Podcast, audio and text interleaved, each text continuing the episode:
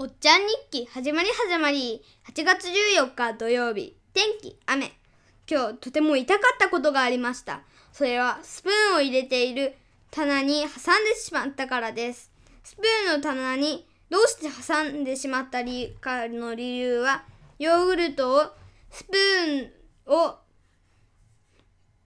食べスプーンで食べるのを楽しみにしていたので単純に挟んでしまいました。その後大泣きしてママに抱きつきました。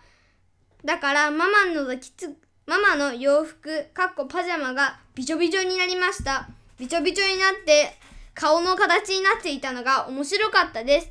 これで終わりです。